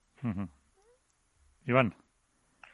Sí, hombre, yo creo que toda, toda expansión viene bien y más de, que venga de gente conocida y gente potente. No solo está ahora Zinedine Zidane y Adidas con ese club en Marsella, sino recordar el magnífico club o instalaciones que tiene Zlatan, Zlatan Ibrahimovic en Suecia, o, jugadores de la Premier que han invertido también en, en, Londres creando, creando clubs. Yo creo que esto es lo que ha dicho Alberto. Hay un es malo decir ¿no? que la pandemia vino bien, no vino bien a nadie, pero a lo mejor sí que abrió los ojos, lo que dice Alberto, a inversores, a fondos de inversión, a gente que estaba preparando muchas cosas y que ha decidido dar el paso. Aquí, por ejemplo, voy a comentar, en Castilla y León este fin de semana se ha abierto otro nuevo club en Segovia con ocho pistas y que bueno pues que se paró por el tema de la pandemia, por un problema urbanístico, pero que al final se han lanzado y todo club que sea habrá nuevo, sea donde sea, siempre será bueno para el padre, obviamente.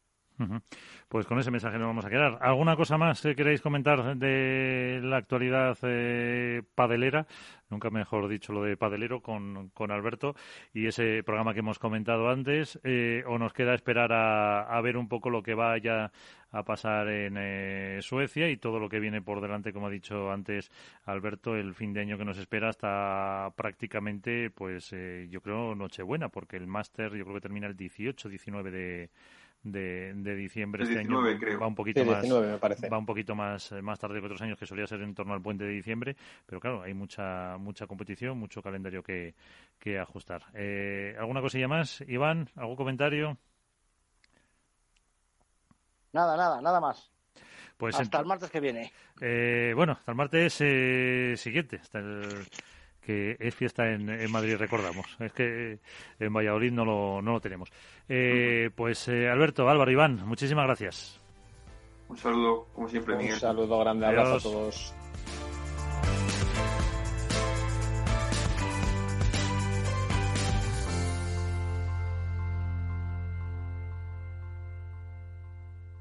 Hook Paddle ha patrocinado esta sección. Hook Paddle Time is now.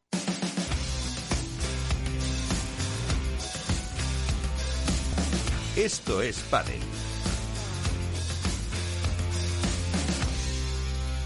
Y ya está aquí, como se dice, ya llegó y seguro que habla y mucho del campeonato de España de pádel con todo lo que ha dado de sí. Pues eh, si os parece, comenzamos a escuchar al mangazo Toliri. En Facebook, en Twitter o por Instagram. Suelo hablar de aquello que no sé. Hola, soy el Mangazo Tolili y no me gusta el pádel. Espectacular campeonato absoluto de España. De pádel, claro. Grandísima organización, comentaristas de gran calidad, producciones y realizaciones al nivel de la mejor de las Super Bowls y, por supuesto, los mejores jugadores del mundo en dura competencia por alzar el prestigiosísimo título. En chicas ganaron dos, que se parecen, y en chicos ganaron los que menos prisa tenían por llegar a Dubái. Ni en una exhibición gratis en sus pueblos juegan con menos intensidad. Qué vergüenza, qué bochorno y qué duro ver algo que prometía mucho quedarse en nada. Como aquella vez que planté tomates y me salieron berzas, o como aquel whisky que caía con gráciles movimientos on the rocks y luego resultó ser garrafón, o como aquel Rami Moyano que de heredero de vela se ha quedado en hijo de su madre. Pero de todo esto siempre se pueden sacar conclusiones, y las nuestras, entre otras, son Alberto Bote ha confirmado que aporta lo mismo que yo a la NASA. Absolutamente nada. Las chicas, que el respeto es tan etéreo como el argón. Los chicos, que son todos catalanes. La pela es la pela, ¿eh? Las nuevas y recientemente creadas asociaciones de jugadores y de jugadoras de pádel, que el pádel se la pela. Y Morciglio, en el que todos confiábamos, que ha caído en la casilla de la cárcel y vuelve a la casilla de salida, como Garbiso. Garbiso dimisión. Ah, y lo peor de todo, que se mean y se cagan en nuestros impuestos. Buenas o no noches.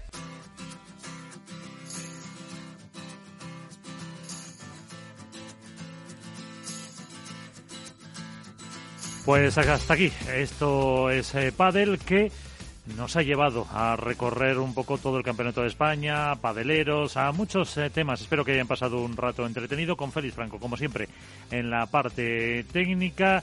Recuerdo que la semana que viene es eh, fiesta en Madrid, así que haremos eh, puente. Jueguen mucho, sean felices. Adiós.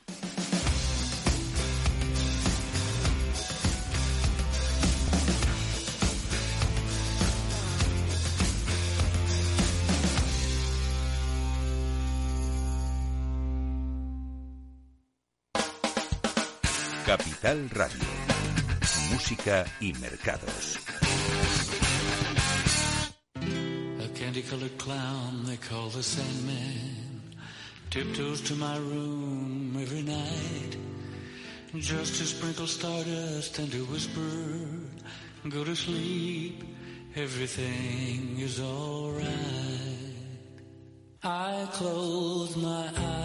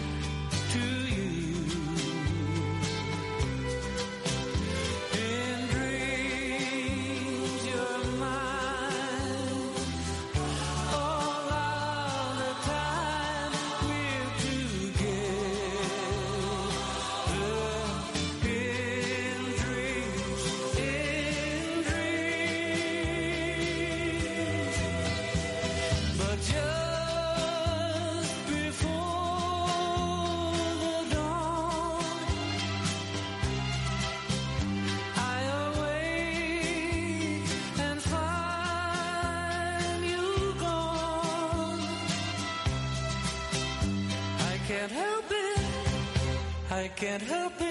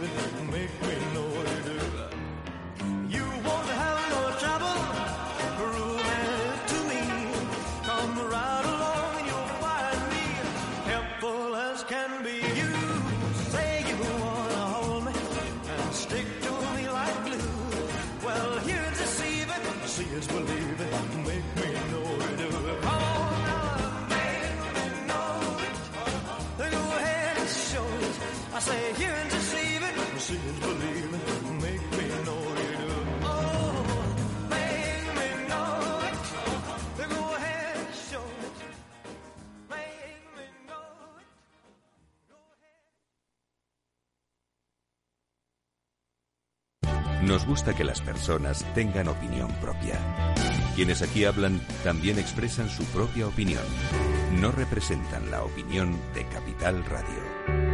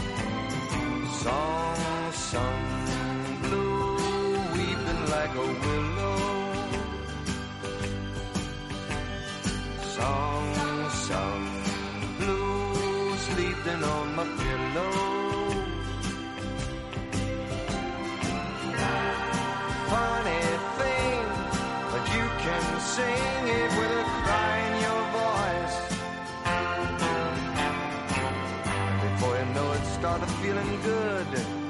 You simply got no choice.